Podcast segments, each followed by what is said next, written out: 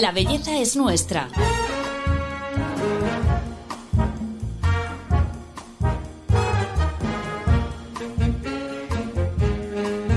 Un podcast de Telva.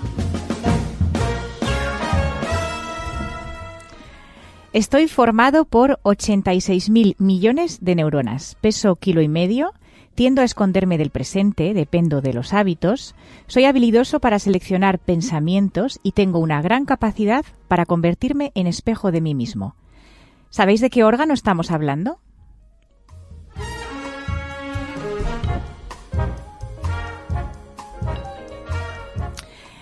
Se trata del cerebro y hoy vamos a hablar de cómo funciona con una de las personas que más lo ha estudiado. Veinte años lleva haciéndolo Nazaret Castellanos, doctora en neurociencia, que acaba de publicar un delicioso libro que os recomiendo leer a todos porque se lee muy fácil y es finito y que ya va por su sexta edición. Se llama El espejo del cerebro. Bienvenida al podcast, Nazaret. Hola, muchas gracias. Bueno, es un placer tenerte con nosotros. Eh, este libro que has publicado, la verdad es que eh, se lee fenomenal y se aprende muchísimo del cerebro. Yo creo que es un órgano que a todo el mundo interesa, pero que no es tan conocido, ¿no? Pues sí, es verdad. Yo creo que interesa porque al fin y al cabo nos habla de nosotros mismos, ¿no? Y al menos así debemos estudiar el, el cerebro. ¿Qué podemos aprender sobre nosotros? Siempre se dice que somos química y yo con tu libro he aprendido que en el caso del cerebro somos electricidad y que incluso se puede medir la velocidad de esa, de esa electricidad, ¿verdad? Claro, pues bueno, sí, claro, física y química siempre han estado muy relacionados, pero lo que caracteriza a las neuronas es su capacidad para eh, emitir ciertas descargas eléctricas, ¿no? que son como unos chasquidos. Las neuronas se van cargando poquito a poquito de electricidad y cuando alcanzan un cierto umbral, pues emiten esa descarga eléctrica. Esa descarga eléctrica les sirve para comunicarse con las demás, es su voz. Entonces, cuando emite esa descarga eléctrica, las neuronas a las que esa neurona estaba conectada reciben esa información. Entonces, las neuronas pueden hablar en diferentes lenguajes según el ritmo con el que emitan esas descargas eléctricas. Lo pueden hacer de una forma muy lenta por ejemplo, una descarga eléctrica por segundo. Lo pueden hacer de una forma muy rápida, pa, pa, pa, pa, pa, pa, 100 descargas eléctricas por segundo. O, por ejemplo, el idioma que es más estándar en el cerebro, que es unos 8 descargas eléctricas por segundo. Eso es el ritmo alfa. Entonces, esos patrones de comunicación, como el código Morse, ¿no? Pues esos patrones de comunicación les sirven a las neuronas para saber lo que se están diciendo y para establecer grupos entre ellas. Esto ya lo decía Ramón y Cajal, que fue pues el que descubre la arquitectura neuronal de nuestro cerebro, nuestro gran eh, Santiago Ramón y Cajal, que nos decía que aunque él descubrió que el cerebro estaba formado por estas células que son las neuronas, lo importante del cerebro no es tanto la neurona, sino su capacidad de comunicarse entre ellas. Entonces las neuronas tienen una especie de ramas y de raíces por las que reciben y envían esas descargas eléctricas. Lo importante es la, comunicación entre ellas. Entre ellas eh, y luego su reflejo en el resto del cuerpo. Efectivamente. El cerebro es un gran eh, coordinador de lo que está pasando en el cuerpo, sabe cómo están los órganos, tiene control sobre ellos, pero lo que ha sido más importante los últimos 10, 15 años, que ha sido una auténtica revolución científica que estamos viviendo, es un momento precioso ahora mismo para la neurociencia. Y bueno, desde aquí invito a todos los jóvenes a que se animen a, a investigar porque queda muchísimo, muchísimo ahora mismo por descubrir. Pues que se acaba de ver científicamente, porque otras tradiciones pues ya lo sabían y nuestra propia cultura hasta el siglo XVII ya lo consideraba, pues que el cerebro necesita saber lo que está sucediendo en el cuerpo. Él solo no puede llevar a cabo nuestro comportamiento. Necesita escuchar lo que está pasando en el intestino, lo que pasa en el estómago, la forma en la que respiramos, cómo está latiendo nuestro corazón. Y toda esa información que él recibe de los órganos, pues por ejemplo, le vale para regular nuestro estado de ánimo, para regular pues la capacidad que tenemos de atender, de memorizar. Por ejemplo, sabes que nuestro mayor eh, momento de memoria, el momento en el que más, más memoria tenemos, es cuando estamos inspirando, pero si lo hacemos por la nariz. Si lo hacemos por la boca, no tanto.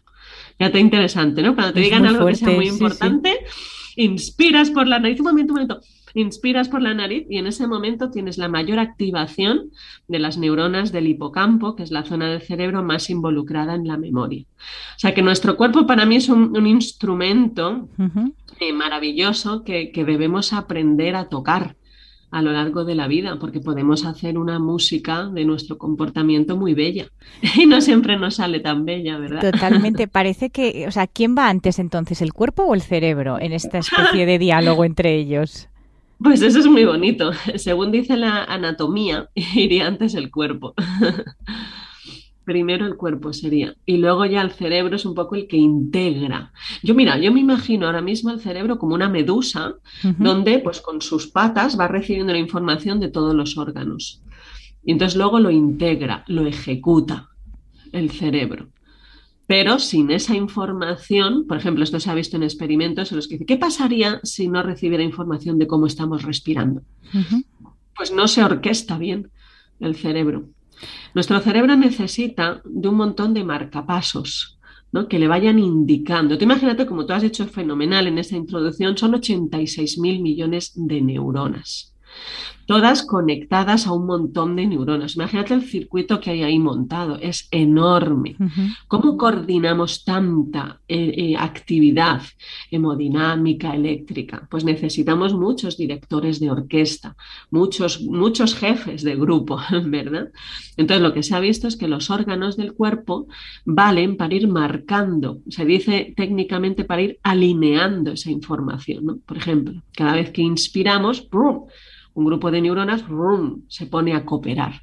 Cada vez que nuestro corazón late, otro grupo de neuronas se pone junto. Es como si tuviéramos un montón de gente en una habitación y de vez en cuando alguien va indicando dónde hay que ir, qué hay que hacer. Entonces, eh, en las vísceras son pues como directores de, de, todas las orquestas neuronales.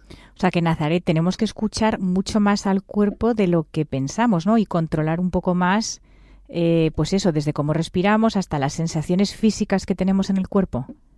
Absolutamente. Mira, esto lleva defendiéndose la neurociencia hace más de 20 años. ¿no? Se llama, entre otras eh, teorías, el marcador somático. Lo que nos dicen los experimentos es que somos bastante ciegos y sordos y mudos a nuestro cuerpo.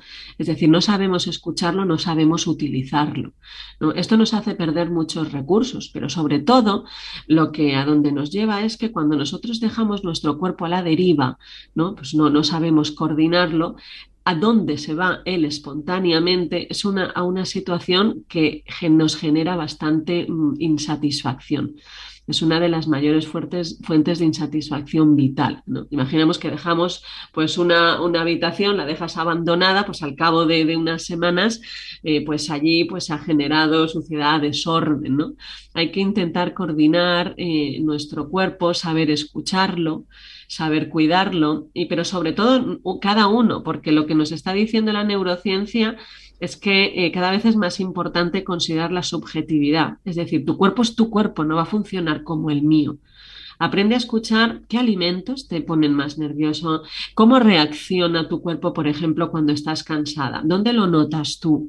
A lo mejor yo lo noto en el pecho, pero otra persona lo nota más en el vientre, en la tensión facial. ¿Por dónde respiras más? ¿Por la fosa derecha? ¿Por la izquierda? ¿Por la nariz? ¿Por la boca? ¿Sientes tu corazón? ¿Cómo está tu, postura corporal? Esto cada uno lo, lo va a saber. La ciencia nos indica que es importante. Ahora bien, el patrón que adopta cada persona, pues solo lo puede conocer esa persona escuchándose, observándose. Y yo creo que esta es una de las palabras que más está utilizando la neurociencia últimamente, ¿no? y que es la que pues, yo investigo en el laboratorio. ¿Qué pasa cuando nos observamos a nosotros mismos? Normalmente estamos todo el día muy ocupados con muchísimas cosas y, tenemos una gran capacidad de gestionar muchísima información. Entonces, esa misma capacidad, si al cabo del día dedicamos un ratito a observarnos, simplemente es observar. Primero no tienes que hacer nada, porque si no te conoces, ¿qué vas a hacer? Mm. Primero observa, a ver cómo está mi cuerpo, cómo reacciono, dónde está. Luego, ¿qué puedo hacer? Ah, pues mira, observo que esto, pues me veo que me pone mal. ¿Qué pasa si yo intento observar el gesto de mi cara a lo largo del día y veo pues que normalmente lo tengo así un poco tenso, el, ceño fruncido? ¿Qué pasa si lo intento pacificar? Entonces es ir como explorando este instrumento. Eso es como yo lo veo. Y lo que dice la neurociencia es que cuando nosotros sabemos escuchar nuestro cuerpo, esto nos permite anticiparnos a todos aquellos comportamientos que se están eh, generando dentro de nuestro cuerpo. Entonces aquí lo importante es saber que cualquier comportamiento, por ejemplo, tú entras a una reunión o en casa, una discusión, lo que sea, cualquier comportamiento que nosotros generemos no es instantáneo, o sea, no aparece ¡puff! en un segundo. El cuerpo tarda un tiempo, unos minutos, unos segundos en generar esa respuesta. Ahora bien, si nosotros tenemos conciencia de nuestro propio cuerpo, yo puedo saber qué es lo que se está preparando porque como tarda un tiempo, pues yo puedo ir observándolo. Uy, parece que me empiezo a poner nerviosa. Uy, parece que esto me está dando miedo. Parece que esto no me gusta. Yo lo puedo observar. Entonces, lo que demostró la Universidad de Berlín es que si yo tengo esa capacidad de observar en mi cuerpo lo que se está preparando, yo me puedo anticipar a ello e incluso abortarlo uy, pues creo que aquí me estoy empezando a poner nerviosa, incluso agresiva. Pues si estoy notando en mi cuerpo que eso se está preparando, yo puedo hacer algo. Pues mira, ahora esto no me interesa, esto no está bien, no quiero, ¿no? Entonces, pues esto nos da muchísima, muchísima libertad. Entonces se ha visto que las personas que tienen, por ejemplo, a nivel de líderes, las personas que tienen más conciencia corporal toman mejor decisiones. Yo creo, yo creo que porque eh, pues el cuerpo no es que te diga dónde tienes que ir, sino que te dice dónde estás. Mm. Pero también en tu libro dices que me parece también muy interesante que lo que no podemos es, eh, pues casi con los niños, no puedes negarle a tu cerebro la reacción que va a tener, sino que tienes que darle la alternativa, porque eh, él va a hacer a lo que está habituado. Entonces, si está habituado a ponerse nervioso ante una situación, no puedes reprimirlo, ¿no? Es lo que tú decías en tu libro, que me parece muy interesante este enfoque. Exactamente. Pues mira, por una parte, muchas veces cuando que, eh, tenemos una conducta, una respuesta que, no nos gusta y queremos cambiarla, no queremos tenerla. Entonces, muchas veces, por ejemplo, nos obsesionamos en no tenerla. Por ejemplo, estos pensamientos incesantes que tenemos, pues hay veces, no quiero pensar en eso, no quiero pensar. Cuando nuestro cerebro detecta que no queremos hacer algo, lo fija. Cuando detecta que estamos inhibiendo, no quiero pensar en esto, no quiero pensar en esto, entonces se obsesiona y piensa en eso. esto se llama el efecto eh, Dostoyevsky, porque le pidió a su hermano, ponte aquí, siéntate y no pienses en un oso blanco. Y el, hermano no podía parar de pensar en un oso blanco. Entonces, no, no intentes decir, no, no hagas eso, no hagas eso, porque cada cerebro te dice, vale, no hago esto. Entonces se obsesiona y lo hace. Pero, ¿qué quieres que haga? El cerebro tiene que responder, no existe no responder. Entonces, lo que siempre se dice es que el cerebro no sabe olvidar. Por ejemplo, ¿no? ¿Cómo te olvidas de tu número de teléfono? Yo me puedo aprender tu número de teléfono, todos sabemos cómo, ¿no? Pues hemos estudiado repitiendo una y otra vez. Sabemos cómo aprender. Ahora, ¿cómo olvidas? No, no sabemos olvidar. Entonces, lo que sabemos es sustituir. Entonces, yo no quiero reaccionar cada vez que mi hija hace no sé qué, yo me pongo nerviosísima. Entonces, no, no lo voy a hacer, no lo voy a hacer. Bueno, pues lo que voy a hacer es acostumbrar a mi cerebro y a mi cuerpo a que cada vez que mi hija me pinte la pared, voy a reaccionar de otra forma. Entonces, es sustituir, cambiar un comportamiento por otro. Claro, eso no se hace solo con la intención. Claro en la pared voy a no mm, subirme por las paredes yo. Entonces no se hace con la intención, se hace una y otra vez. Entonces al principio el cerebro va a coger aquel circuito que más fuerte está en él. ¿Vale? Él, como dice, decían los griegos, no soy como soy, sino como estoy acostumbrado a ser. Pues eso es igual en el cerebro. Pues si yo estoy acostumbrada a esto, él va a ir, pues eso, por ese camino, que es el camino que más conoce. Entonces tú poco a poco, y ahí es donde viene la atención, el esfuerzo, el que tú seas consciente, la intención de lo que quieres hacer, pues cuando tu cuerpo te pide ir por ahí, tú dices, no, no, no, ahora voy a reaccionar así. Y eso lo haces pues no sé cuántas veces, depende de cada uno. Y ya llega un momento en que el cerebro ha aprendido el otro circuito, el circuito alternativo. Entonces ya automáticamente llega un momento que va a ir por allí. pero de momento es pasarle de un hábito a otro. Claro, o sea que es muy importante en este caso para el cerebro practicar y generar los hábitos. Exactamente, exactamente. El cerebro es un sistema de hábitos. El, cerebro es uno de los sistemas más plásticos que tenemos. ¿no? Plástico parece, yo siempre se lo explico a los niños como de plastilina. Dale la forma que quieres, como el agua, ¿no? que toma la forma de la jarra que lo contiene. Pues el, el cerebro es muy plástico. Entonces, el cerebro es a lo que a le acostumbres y ya desde muy pequeñito. Por eso es tan importante ¿no? lo que ven los niños en casa. Ellos van a aprender de lo que yo hago, no tanto de lo que yo les enseñe, ¿no? Entonces, a lo largo de nuestra vida es un hábito tras otro, es, aprende, está aprendiendo constantemente. Entonces, hay que saber pues, cómo, cómo lo cultivo. Decía Ramón y Cajal que eh, todos podemos ser, si nos lo proponemos, mm. escultores de nuestro propio cerebro. Sí, que ese es como un lema que podemos, vamos, ponernos eh, como lema vital porque es una gran verdad. Sí, yo creo que sí. Estás dirigiendo también un estudio sobre el impacto que tiene la meditación en nuestro cerebro. Parece que la meditación es, ah, es, una, es una moda, pero realmente tiene mucho que ver con la felicidad. Vamos a escuchar una historia que explica por qué.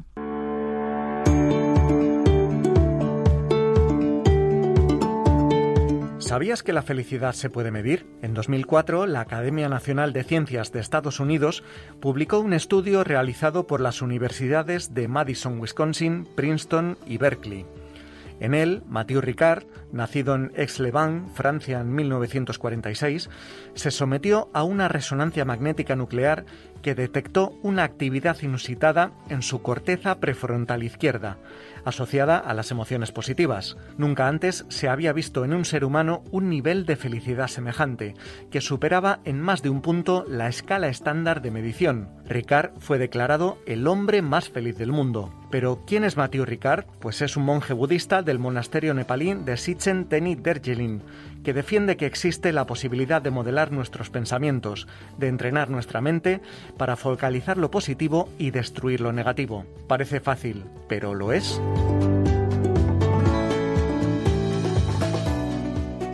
Nazaret, me parece increíble que se pueda medir la felicidad con una resonancia magnética. Eh, sí, lo que medimos en los laboratorios con la neuroimagen es eh, sobre todo el bienestar que es lo que nos hace sentir bien. Aquí uno de los estudios que más ha apoyado estas líneas de investigación es un estudio que hizo la Universidad de Harvard en el 2010. Ellos se hacían eco de los estudios de psicobiología, donde nos dicen que la gran parte de las personas nos sentimos insatisfechas con nuestra vida. Ellos se preguntaban por qué. Pues lo que vieron es que nuestra, nuestra mente tiene una capacidad de estar constantemente eh, pues en el futuro o en el pasado, pero no mucho en el presente. Entonces ellos hicieron unos experimentos en los que les preguntaban a las personas a lo largo del día qué es lo que estás haciendo en este momento. Ahora, pues estoy haciendo no sé qué. ¿Realmente lo estás haciendo o lo estás haciendo pero tu mente está en otro lado? ¿Estás un poco en piloto automático?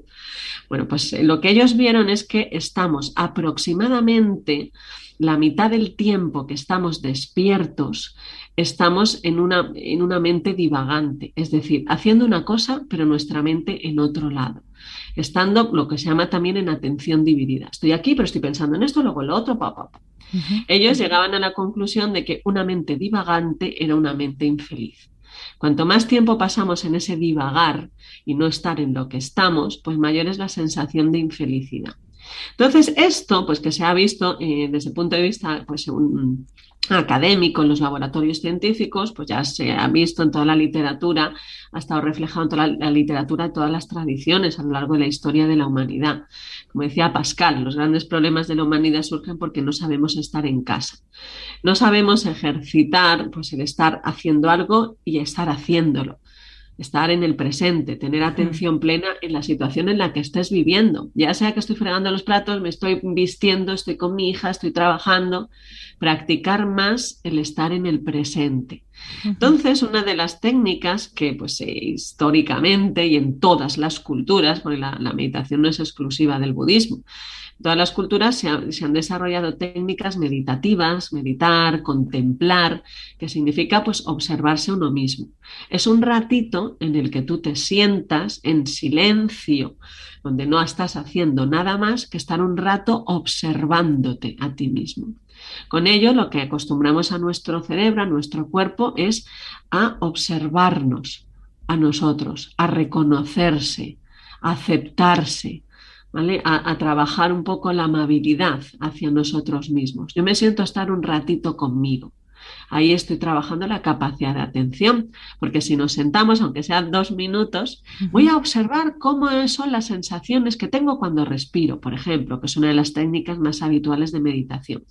Pues aunque sea un minuto, donde yo observo cómo, cómo, son las sensaciones del aire cuando entra y cuando sale, pues voy a ver que mi cerebro o mi mente va a ir constantemente, se quiere ir, pues ahora me acuerdo de no sé qué, pues ahora tengo que ir a no sé dónde, me pica no sé qué. Sí, sí, así vivimos, así vivimos. Constantemente. Entonces, trabajar, el decir, bueno, vale, tú voluntariamente quieres estar observando las sensaciones de, de tu respiración pero involuntariamente, sin que tú lo elijas, tu cerebro dice, no, pues ahora me acuerdo de no sé qué, ahora me voy.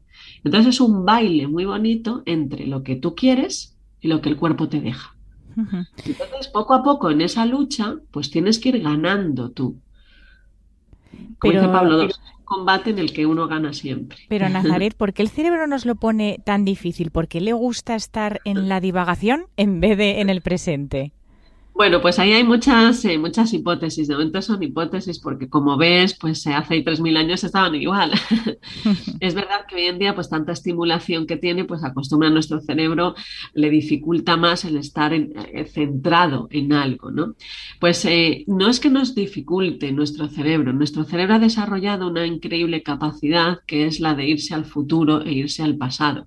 Esto es una capacidad que pues hemos, eh, hemos desarrollado y que fíjate, ¿no? La, la, cantidad de ventajas que esto supone. Yo, yo, estoy aquí, pero puedo estar pensando en que estoy en Australia y que estoy comiéndome una tarta. O sea, yo puedo ponerme en situaciones en las que no estoy, puedo planificar, puedo recordar. El, el, problema es que esas funciones son absolutamente necesarias. No podríamos estar siempre en el presente, no sería funcional. Uh -huh. Ahora bien, el problema es el exceso de tiempo que estamos ahí en ello. Uh -huh. Una de las hipótesis dice que cuando nos vamos a esas divagaciones, normalmente nos vamos a un mundo en el que nosotros quedamos mejor, nosotros claro. estamos mejor. ¿No? Y entonces, pues es un poquito más goloso irse allí cuando vuelves a la realidad. Uf, esto, estaba mejor en, en, aquel mundo de ensoñaciones. Hay muchas hipótesis. Sea lo que sea, pues no se sabe si es una capacidad intrínseca de nuestro cuerpo o simplemente irá cambiando con la evolución. Sea como sea, pues tenemos esa tendencia constante a escurrirnos del presente. Entonces lo que tenemos que ir haciendo es intentar rebajarlo un poquito y estar un poquito más de tiempo en ese presente, no tanto tiempo en, en ese pasado y futuro. Eh, ¿cuál, ¿Cuáles serían un poco las claves, además de esta, de, estar en el presente para tener un, un cerebro feliz? Pues mira, uno de los eh, resultados que me parecen más sorprendentes de la investigación científica y que nosotros lo hemos vivido en el laboratorio son los que hablan sobre la amabilidad hacia uno mismo. Nosotros trabajamos en el laboratorio, pues ver cómo cambia el cerebro y su relación con todo el cuerpo cuando aprendemos a observarnos, cuando aprendemos a estar con nosotros mismos, cuando cambia nuestra actitud. Eso es lo que hacemos, los correlatos biológicos de la actitud en, en todo el cuerpo. Y entonces uno de los índices que nos salía como determinante era cuánto, en qué grado se había desarrollado la amabilidad que tú tienes hacia ti mismo. Y amabilidad no significa autoestima y no significa una valoración de tus virtudes. Amabilidad es aceptarse a uno mismo, ser tierno con uno mismo. Me encanta la definición de Christine Neff, que es una de las investigadoras de Stanford más destacadas en el mundo sobre ello, ¿no? que es como, trátate un poco desde un punto de vista como una dulzura maternal, ¿no? una madre que, que, te, que te, quiere independientemente de que seas muy listo, muy guapo o muy feo, ¿no? que, que te trata con amabilidad, que te acoge, que te recibe. Entonces, trabajar, cultivar la amabilidad hacia nosotros mismos, pues se ha visto que nos hace mucho más resilientes. Desde un punto de vista cognitivo nos hace ser mucho más efectivos porque nos quita la inmensa presión que nos ponemos sobre nosotros, especialmente mm. las mujeres. Esto es lo que dicen los estudios. Entonces, cultivar la amabilidad hacia uno mismo me parece uno de los eh, grandes, grandes retos de nuestra época. Qué importante esto que dices, Nazaret. Eh, vamos llegando al final de la entrevista y te voy a pedir eh, que nos digas cinco consejos, eh, cinco trucos para poder empezar a aplicar un poco todo lo que nos has ido contando a lo largo de la conversación, sobre todo el tema de generar esos cambios y esos nuevos hábitos que van a tener un impacto positivo en nuestro cerebro. Mi primer consejo sería observar qué, alimentos o qué bebidas eh, nos ponen más nerviosos, observar cómo afecta la dieta en nuestro estado de ánimo. El segundo consejo sería, a lo largo del día, aunque sean cinco minutos varias veces al día, es estirarse, trabajar la postura corporal, intentar ponerse recto, no, no demasiado, simplemente una postura digna, como se dice.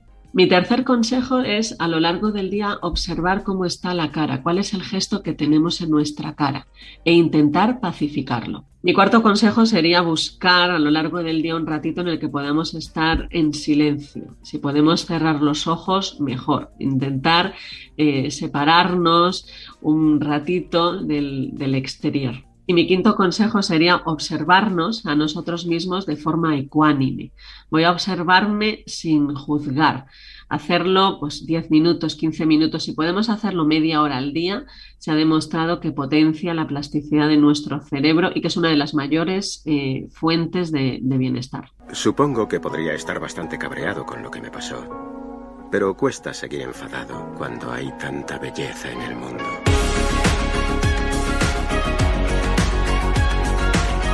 La belleza es nuestra. Un podcast de Telva. Bueno, Nazaret, ¿cuánto hemos aprendido contigo hoy?